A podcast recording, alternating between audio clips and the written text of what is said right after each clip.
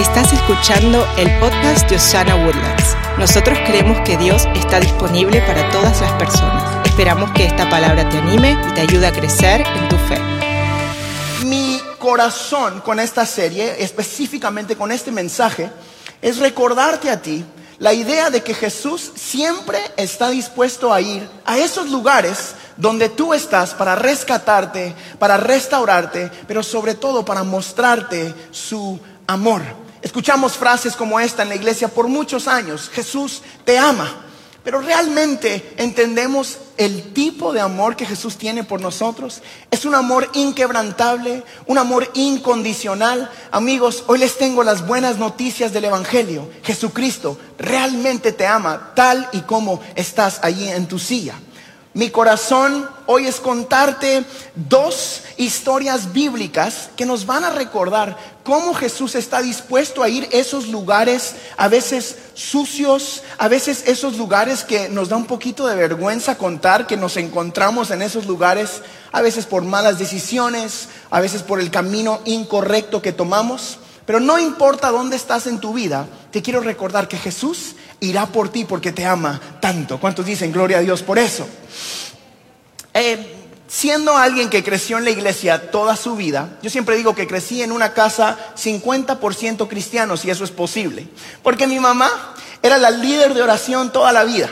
Ella nunca predicó un mensaje, eh, nunca cantó una canción, nunca pasó a dar un testimonio a lo que yo me acuerde, pero tengo una memoria en mi mente de mamá siempre orando. Paréntesis, gloria a Dios por las mamás que han orado por sus hijos. ¿Cuántos dicen amén? Ya, ya, you can clap. Pueden aplaudir a su mamá, claro que sí. Hay señoras y señores que hacen un trabajo extraordinario. Papá eh, era lo contrario de eso. Usted llene ahí todo lo que está en blanco de eso.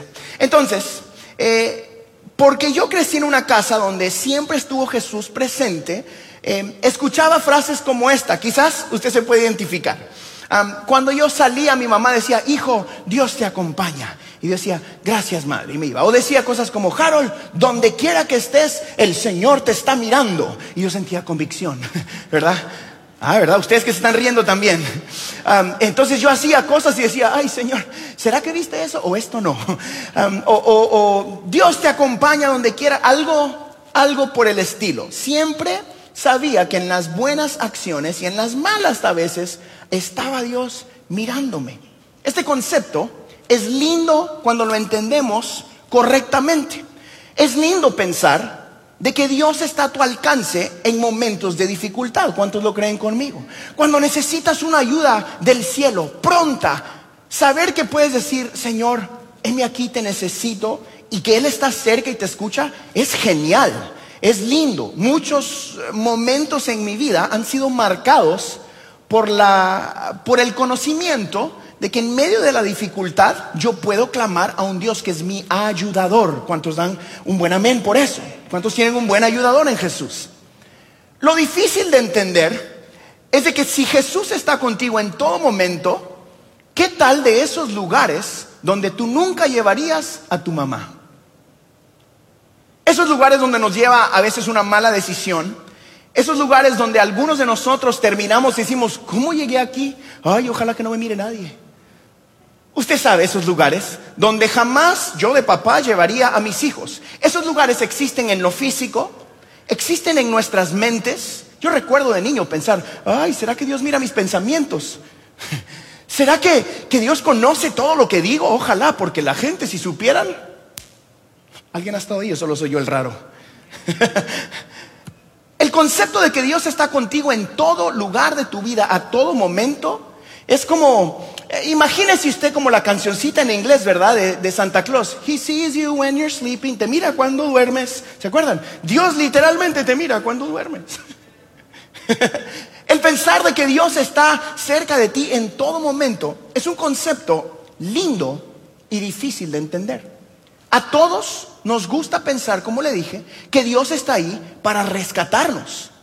A todos nos gusta pensar que Dios está a una oración Nos encantan cuando somos cristianos toda la vida las frases como esta. Jesús rompió el velo y ahora tenemos acceso a la presencia. Yo, me encantan esas frases, yo las digo y decimos, amén. Pero eso también causa de que tú lleves el Espíritu Santo contigo a todo lugar a donde vayas. Que Dios te acompañe, hijo. Dios vaya contigo.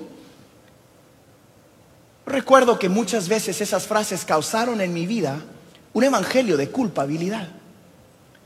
Pensaba que Dios iba conmigo y que me iba a juzgar. Pensaba que como yo estaba actuando de una manera errónea, las buenas nuevas del Evangelio para mí no eran buenas nuevas.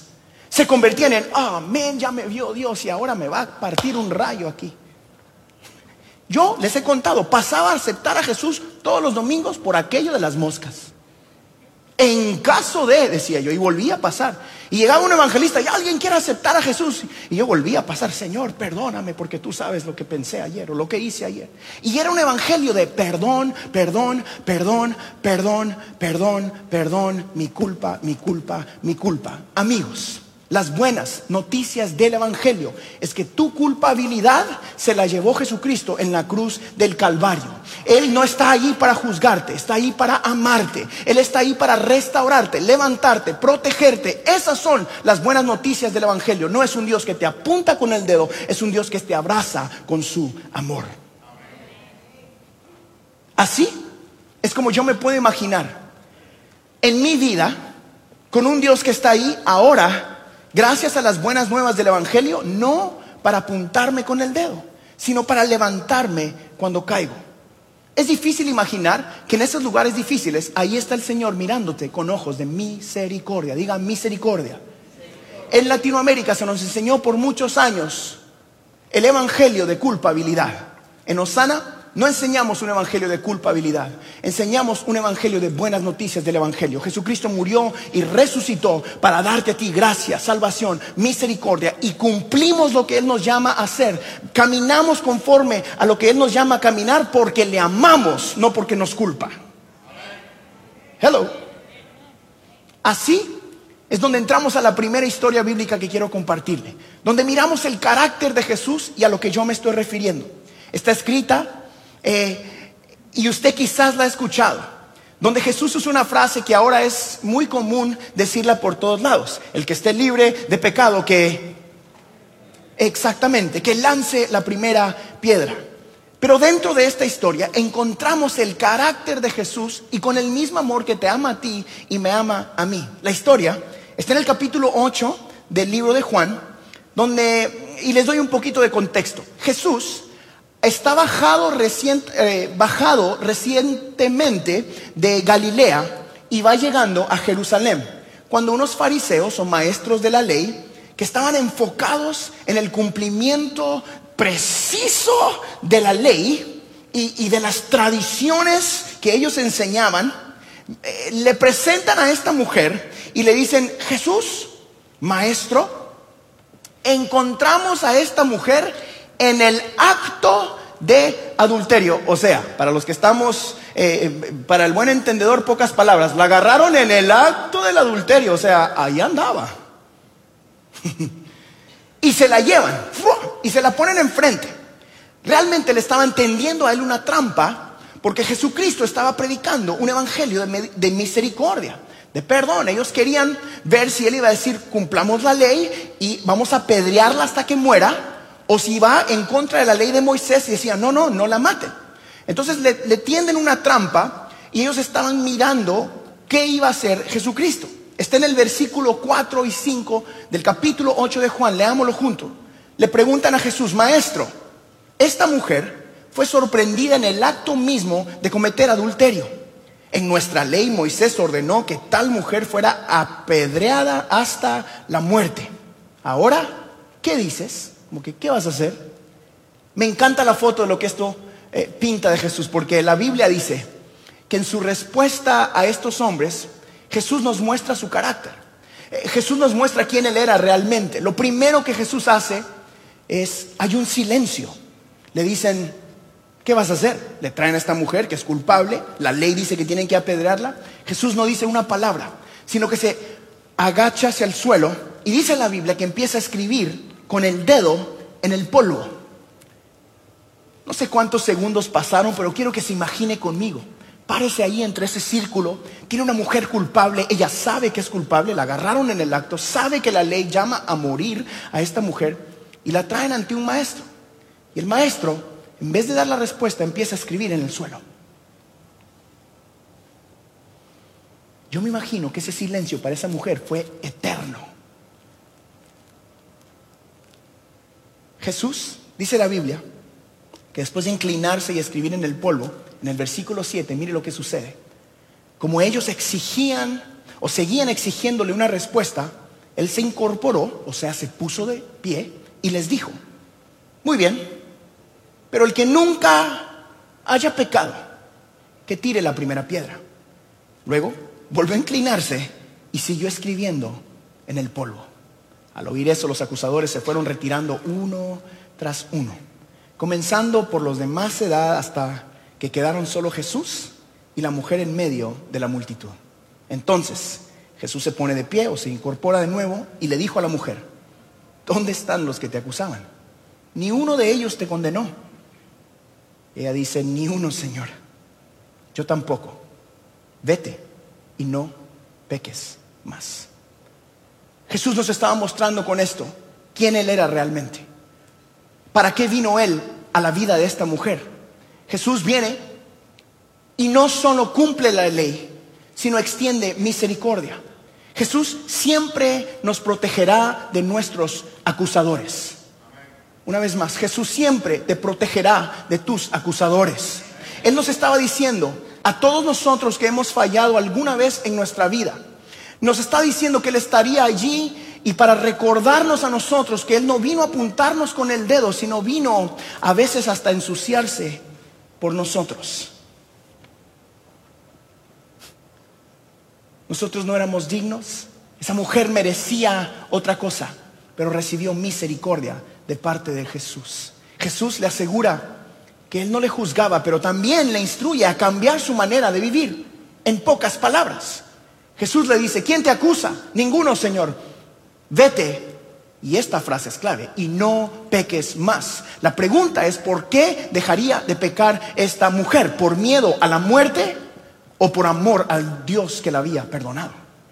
Yo quiero pensar de que ella vivió una vida santa después de eso, o vivió una vida santificada gracias al amor que alguien le mostró. Es tiempo que las iglesias empecemos a amar a las personas y no a juzgarlas porque han sido o han estado en adulterio. Es tiempo que la iglesia tenga el carácter de Jesucristo.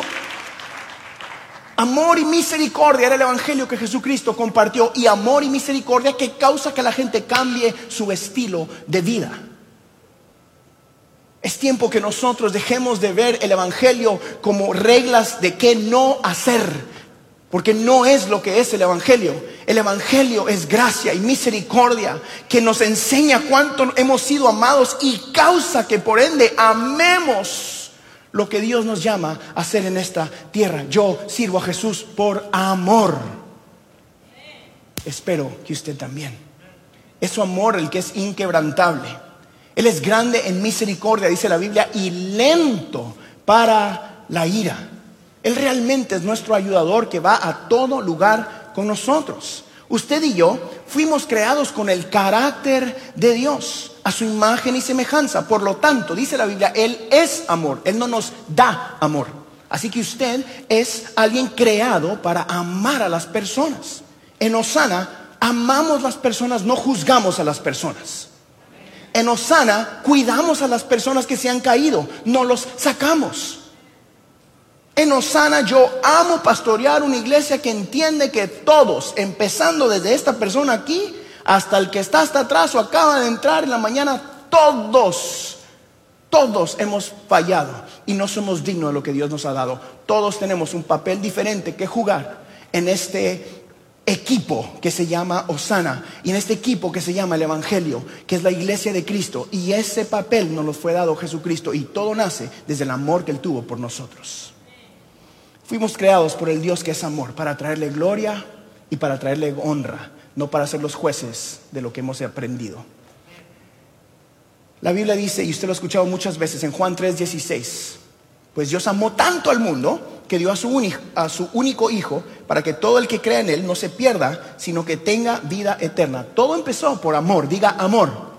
Un amor inquebrantable, un amor incondicional. No somos amados como nosotros amamos muchas veces. Nosotros, por naturaleza humana, muchas veces amamos condicionalmente. Me tratas bien, te amo. Me tratas mal, te amo, pero más de lejos. Me tratas mal, te sigo amando, pero más de lejitos. Perdono, pero no olvido, pastor, me dijo alguien la semana pasada. en serio. Digo, bueno, ame primero. Porque cuando amas a las personas incondicionalmente, cuando amas el Evangelio, cuando amas tu llamado, cuando amas lo que Jesucristo hizo por ti, no tienes otra opción más que perdonar, más que vivir sin juzgar. esto me recuerda eh, de una historia más que sucedió un poquito más o menos 750 años antes de que Jesucristo llegara a la tierra. Es una historia eh, que a mí me impacta mucho porque eh, algunas de las palabras que se usan en la Biblia cuando estamos leyendo esta historia son un poquito duras. algunos de los nombres que se le da a las personas son difíciles de masticar en la iglesia. Esto sucede 750 años antes de que Jesucristo llegara a la tierra. Le doy el contexto. Hay un joven que no está casado, pero que tiene un llamado de parte de Dios. Dios le dice, vas a ser profeta. Pero no solo vas a ser profeta, quiero que vivas tu profecía. Quiero que, experimentes lo que yo te voy a dar. Él se llama Oseas. Oseas recibe una asignación de parte de Dios. Dios le pide que viva su profecía, aun cuando era difícil. Le dice, Oseas, vas a ser un hombre de Dios. Y él dice, recibo. Yo me imagino que yo hubiera estado ahí y hubiera dicho, gracias Señor, recibo. Vas a ser un profeta de Dios. Amén. Lo recibo. Vas a ser alguien que hable el corazón de Dios. Y yo digo, amén, lo recibo. Y después le dice, y vas a vivir tu profecía. Lo recibo, Señor. Y después le dice, te tienes que casar con una prostituta. Y yo diría, mangos, Señor, usa otro. Te reprendo, hubiera dicho yo. Pero Oseas no dijo mangos. Oseas dice, hágase tu voluntad. Vas a ser un hombre de Dios. Vas a ser profeta. Pero vas a tener que vivir tu profecía. Cásate con una prostituta. Y Oseas va y empieza. Se casa con una mujer que se llama Gomer. De paso, prostituta y con un nombre algo feo, ¿verdad? Gomer. Yo nunca he un Gomer. ¿Qué onda, Gomercita? No sé. Eh, en inglés le hubieran dicho Miss G, para que se oiga más bonito. y le dice, Gomer, Vente para acá, nos vamos a casar. Quiero que usted se imagine conmigo un hombre de Dios, conocido en su ciudad, joven, con todo por delante de él, y dice, Dios me dijo que me case contigo. Se casa con una mujer que quizás mucha gente conocía como una prostituta. Y se la lleva a casa. Los primeros años todo va bien, porque la Biblia dice que tuvieron tres hijos. Tienen un varón, después tienen una nena después tienen otro varón y parece ser que todo va bien. Los primeros, ¿qué? ¿Tres años? ¿Nueve meses por embarazo? Podemos calcular que más o menos eh, a Oseas le tardó tres años tener tres hijos con Gomer. Y de repente, una mañana, quiero que usted se imagine conmigo, él se despierta a buscar a Gomercita, le decía así de cariño, porque Gomer era un poquito... Y le dice, Gomercita, y Voltea a ver a su izquierda, a su derecha, y Gomer no está en ningún lugar. Baja, enciende su Tesla. Ah, no, el Tesla es así, ¿verdad? Y sale a las calles a buscar a Gomer. Y Gomer no está en ningún lugar. Gomer había regresado a vivir el estilo de vida que vivía antes. Ahora es un hombre de Dios que es papá soltero de tres niños y tiene que estarlos cuidando. En este punto es donde Dios le da una palabra a él otra vez. Eh, yo no sé cuánto tiempo pasó él de papá soltero, pero eh, yo tengo dos hijos y un día es demasiado. Cuando Elena va, voy a la tienda, mi amor, no, no, no, no, yo voy por ti. ¿Cómo que vas? Vamos, le digo yo, súbanse al carro. en serio, hasta con los perros, ¿cómo que te vas a ir? Le digo. y yo no sé cuánto tiempo pasó Oseas solo, pero sí sé que no fue fácil. Eh, y aquí, en este punto, es donde nos unimos a la historia. Este es Oseas mismo hablando, en el capítulo 3, eh, versículo 1. Mire lo que dice la Biblia. Dios volvió a decirme, Oseas, tu esposa te es infiel. Tiene un amigo que es su amante. También los israelitas me son infieles, pues adoran a otros, a, dioses falsos y comen de las ofrendas que, que presentan. Sin embargo, ve y ama a tu esposa así como yo amo a los israelitas. Míreme acá. Vamos a viajar a la casa de Oseas ese día, cuando Dios le dice eso. Imagínese usted, yo, así funciona la Biblia en mi mente. Dios me habla, me dice, ve y busca a Gomercita. ¿A dónde fue? ¿Cómo empezó? Se bajó, ok, se cambió, salió a la calle y tuvo que ir a ese lado del pueblo donde un hombre de Dios no debería de ir, con los foquitos rojos, donde hay gente en las calles caminando. Y Oseas, que era conocido como un hombre de Dios, tiene que ir a preguntarle a esas personas que están ahí, ¿dónde está Gomer? Imagínense esa primera conversación. Eh, ¿Cómo están? Buenas tardes. Eh, no, no han visto a Gomer por aquí, la que, la que era mi esposa, la mamá de mis hijos. Y el primero le dice, no, no, eh, pensé que estaban solos, se habían dejado, ¿qué pasó? No, no, eh, recibí una palabra de Dios y ando buscándola. Y quizás le dice, no, hace unos días la vi allá abajo, a, dos cuadras. Y encuentra a otro parado en la esquina y le dice, hola, eh, disculpa, no, no, has visto a Gomer. Y él le dice, oye, o sea, eh, pensé que ya se habían dejado perdón, la vi hace unos días, pero em, perdón, no sabía de que, de que andabas detrás de ella todavía o que estaban juntos. Y él dice, no, no, tranquilo, no, no te preocupes, puedes decir dónde está. Y va y la encuentra en un lugar donde la están vendiendo. Leamos juntos. versículo 2. Yo, Oseas, le pagué al amante de mi esposa 15 monedas de plata y le di 330 kilos de cebada para que ella volviera a vivir conmigo. Oseas entra al lugar, yo no sé cómo estaba ella, se imagina, ella lo vio de lejos cuando venía entrando y tuvo que bajar su mirada, dijo, Oseas, ¿qué está haciendo aquí este tipo? ¿Qué está haciendo aquí mi, eh, mi ex marido o mi marido? Y Oseas dice, Gomer, vamos. Y el que la está vendiendo le dice, no, no, no, ¿cómo que vamos? No te la puedes llevar, tienes que pagarme por ella. Quizás él tuvo un momento de pensar, pero si es mi esposa, ¿cómo no me la llevo? Y él le dice, no te puedes llevar a esta mujer, a mí no importa si eso no es tu, tu esposa, aquí se está vendiendo a esta mujer, si la quieres tienes que pagar. O sea, va, saca dinero, paga por algo que ya era de él por algo que le correspondía a él porque tenía años y hijos de casado. Ahora la mujer que él había eh, amado y pasó de ser prostituta a su esposa, de prostituta a mamá, de prostituta a una mujer de familia, le dio la espalda y luego él corre detrás de ella y le dicen, tienes que pagar. ¿Le suena eso algo parecido a usted? El dueño del oro y la plata, creador de los cielos y la tierra, teniendo que dejar su trono para bajar y salvar y pagar el precio por algo que él había creado, que ya era suyo y estaba dispuesto a subir una cruz y pagar con sangre por ti y por mí, el que te creó a ti, el que te dio la vida, el que sopló en el Edén y te dio la vida ahora en una cruz colgando por los Gomer de este mundo. Nuestro Dios y creador fue quien nos dio la vida a nosotros. Nuestro Dios, el creador de todo, fue el que te miró a ti desde el vientre de tu madre. Y cuántas veces después de que nosotros hemos sido redimidos, santificados, amados, cuántas veces después de que Él te dio a ti todo lo que te ha dado, una nueva vida, una nueva salud, respiración para vivir, le damos la espalda y regresamos de donde Él nos había sacado. Damas y caballeros, el mensaje de hoy es para recordarte que no hay ningún lugar donde Jesucristo no vaya a buscarte, porque Él te ama tanto.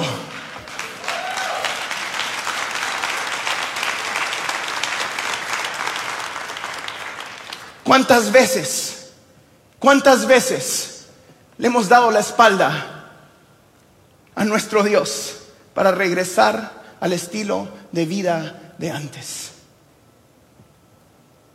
Y por eso el vaya con Dios, hijo.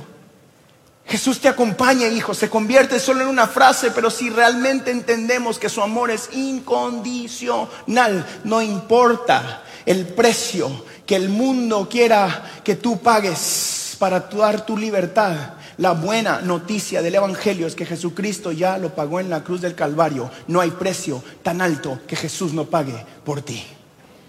Hoy estamos en Osana para recordarte que no hay lugar que te aleje tanto que no te alcance la misericordia del Dios de amor y de misericordia.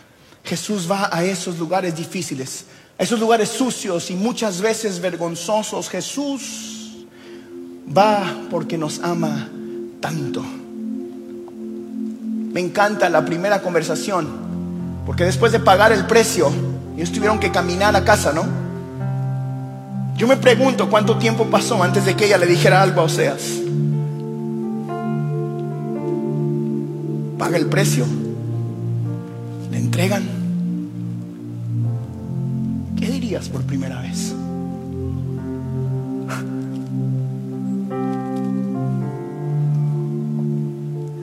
¿Qué sucedería en esa conversación? Oseas le dijo esto.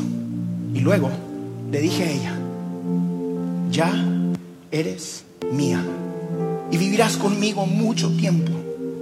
Si tú prometes serme fiel, yo también te seré fiel. Aunque por un tiempo no viviremos como esposos. Vivieron en santidad separados un tiempo. Pero él le dice, ahora tú eres mía. Si tú me eres fiel, yo seré fiel contigo. Por mucho tiempo. Jesucristo nos dice a nosotros el día de hoy lo mismo.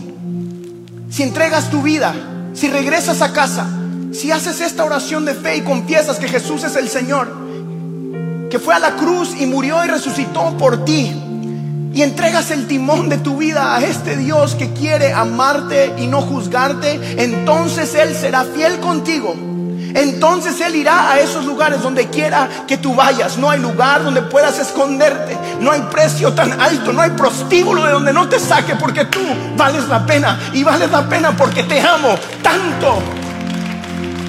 Esas son las noticias del Evangelio. Nunca se trató de reglas de hacer o no hacer. Esas vienen. Esas se agregan después. El Evangelio es un Evangelio de gracia y de misericordia, de perdón y amor y restauración. Si tú le sos fiel, si le sos fiel al Dios Todopoderoso, Él será fiel para contigo. Será fiel con tu familia, será fiel con tus finanzas. Si tú le eres fiel con tu matrimonio y con tus hijos y con tus ideas y tu trabajo, si le entregas cada área de tu vida al Dios que es fiel, siempre será fiel contigo. Pastor, ¿pero qué tal de esos momentos cuando cuando me siento indigno y le doy la espalda? Quizás estás aquí el día de hoy Dices, Harold, si tú supieras, si supieras a dónde va mi mente. La realidad es que yo he hecho ese tipo de oraciones muchas veces. Yo crecí en la iglesia. Yo corrí al altar tantas veces. Amigos, yo soy uno de esos. Yo soy uno de esos que pensaba tanto y preguntaba tanto y decía, esto es una rutina más, esto es algo más. Y hasta que no tienes un encuentro real con este Dios, hasta que no dices, ya no puedo más, ya no quiero intentar yo solo, ya no quiero vivir solo, ya no quiero darte la espalda, y dices, tengo que probar esto. Entonces experimentas la fidelidad y el amor del Dios que es fiel y misericordioso contigo. Yo hoy no te estoy hablando de ser parte de nuestra iglesia. Aunque amamos eso y queremos eso. Yo hoy no te estoy hablando de cambiar religión o aceptar una nueva religión estoy hablando de Dios que nunca se cansará de correr detrás de ti. Te estoy hablando de este Dios que conoce tus pensamientos, que conoce lo que está en tu corazón, que conoce las acciones que nadie más conoce, que conoce exactamente tu levantar y tu acostar y te dice, estoy a tu lado. El momento que quieras estar aquí para perdonarte, amarte, restaurarte y levantarte. Él quiere ser el Dios que te ama. Él quiere ser el Dios que te da un nuevo principio.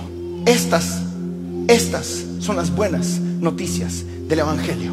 ¿Cuántos dan gracias a Dios por el Evangelio que Dios nos ha dado? Si usted lo cree conmigo, den un fuerte aplauso a Jesús, por favor. Yo quiero invitarlo a que se ponga de pie conmigo, por favor, ahí donde está. Póngase de pie conmigo esta mañana. Yo quiero terminar haciendo dos cosas el día de hoy. Pidiéndole al Señor que traiga memoria, quizás a muchos de nosotros, esos momentos que tenemos que rendir a sus pies. Quizás usted como yo creció en una iglesia o creció en el Evangelio y por alguna razón asociamos el Evangelio con culpabilidad, como un set de reglas que tenemos que seguir. Yo recuerdo crecer y pensar que el Evangelio no eran buenas nuevas. Recuerdo pensar que no eran buenas noticias realmente, sino era, uff, yo no vivo tan bien. No puedo hacer nada para cumplir todo lo que la iglesia me pide que haga. Yo me conocía. Si, si la gente supiera, eso es triste. Eso no es el Evangelio. Míreme acá, por favor. En Latinoamérica se nos enseñó por tantos años a culparnos y a tratar de cumplir reglas. Jesús no vino a darnos ley, vino a cumplirla porque sabía que tú y yo no podíamos. Y vino a decirte que cuando caigas, Él te levanta. Vino a decirte que las buenas noticias del Evangelio es hay amor, perdón y restauración por lo que has hecho, por lo que estás haciendo y aún por lo que no has hecho. Jesucristo te sigue perdonando. Y yo voy a dar mi vida para predicar ese evangelio. Porque el evangelio de Cristo sí son buenas nuevas. Sí puedes despertar mañana con nueva gracia y misericordia. Sí puedes caminar con perdón constante. Sí puedes caminar sin tanto peso. Y eso solo lo hace Jesucristo. Él sigue siendo una verdadera respuesta para el ser humano. Él sigue siendo la verdadera manera de vivir la vida. Él sigue siendo el centro de todo lo que hacemos. Nunca se trató de iglesias, pastores y religiones. Siempre se trató de Jesús. Siempre se trató de Jesús.